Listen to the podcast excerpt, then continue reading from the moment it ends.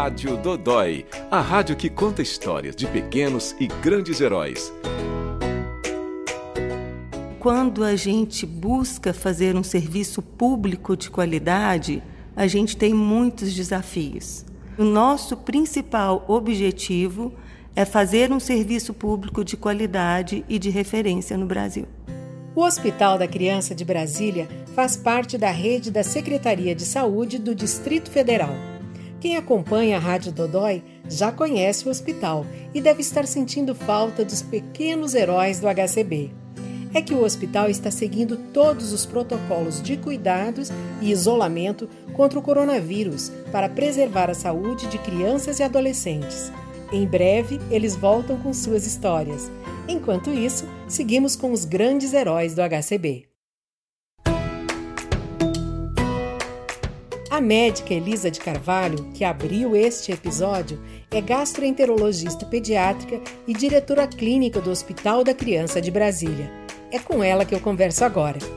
Doutora Elisa, para começar, quais as doenças mais frequentes na sua especialidade? A dor abdominal, a constipação intestinal, que é o intestino preso, a criança com doença do refluxo gastroesofágico, a criança que não come, os problemas nutricionais. Mas aqui no Hospital da Criança, que é um hospital de referência para as doenças de maior complexidade, o foco são as doenças de maior gravidade, ou então aquelas que exigem é, uma maior estrutura é, e uma maior aspecto técnico, tanto para o diagnóstico quanto para o tratamento do paciente. Então, o foco aqui são principalmente as doenças hepáticas, é, as doenças inflamatórias intestinais, que inclui a doença de Crohn, a colite ulcerativa, bem como outras, como as alergias alimentares, doenças do pâncreas, doença celíaca, que tem relação com glúten, doenças do esôfago, malformações, são doenças mais complexas, vamos dizer assim. Quais são assim as orientações para os pais? O que, que eles devem prestar atenção para chegar à conclusão assim, não, eu tenho que levar meu, meu filho num hospital de referência para descobrir qual é a, o problema de saúde dele? Certo, e eu vou dar um enfoque numa campanha que a gente faz, que nós chamamos de campanha do alerta amarelo. O que, que é essa campanha? Que a icterícia, que é a pele e o olhinho ficar amarelo, é comum nos primeiros dias de vida. É, e na maioria das vezes ela é fisiológica, ou seja, ela é normal da criança. Mas as crianças que têm doença do fígado, especialmente uma que chama atresia biliar, ela também se manifesta com esse tipo de icterícia.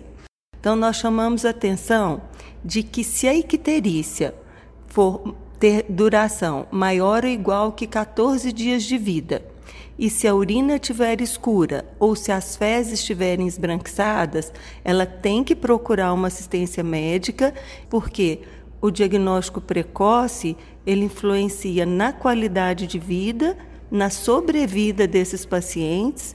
Então, esse é um alerta que a gente faz. E no caso de ser uma criança maior já, seria hepatite, por exemplo?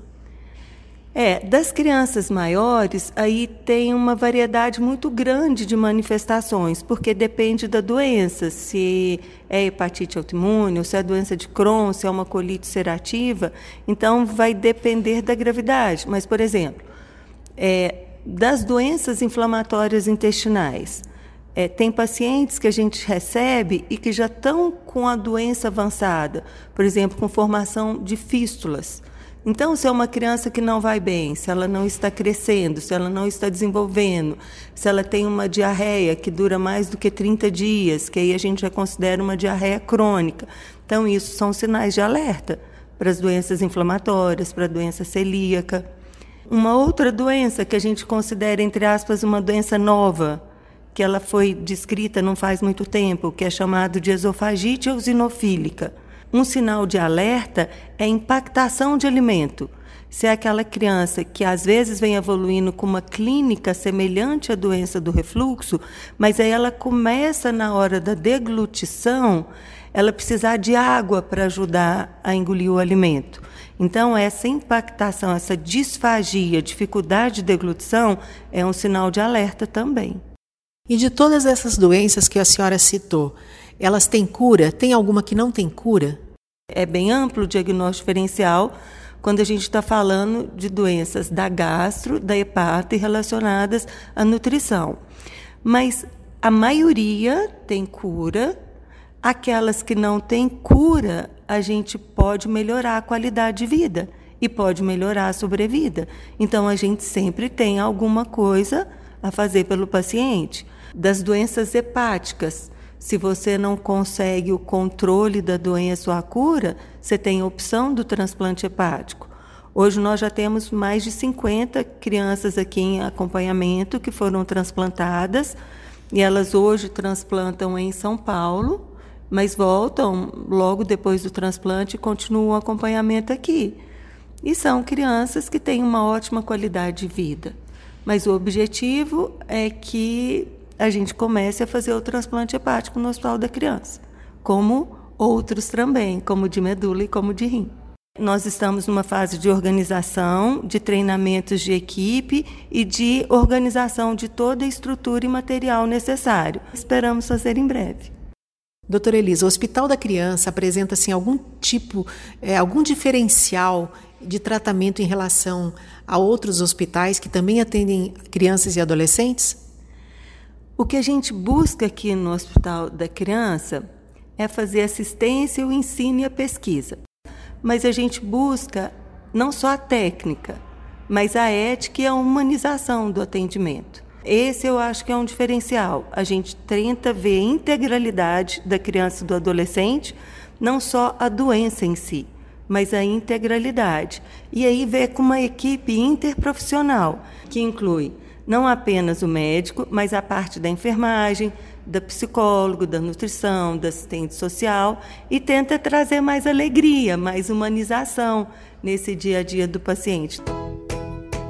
Para ler a entrevista completa da doutora Elisa de Carvalho, acesse o site do Hospital da Criança de Brasília, www.hcb.org.br. A Rádio Dodói conta com a colaboração do Núcleo de Comunicação do HCB e com o apoio e a produção da Argonautas Audiovisual. Eu sou Carmen Cita Corso e te encontro no próximo episódio. Rádio Dodói, o podcast do Hospital da Criança de Brasília.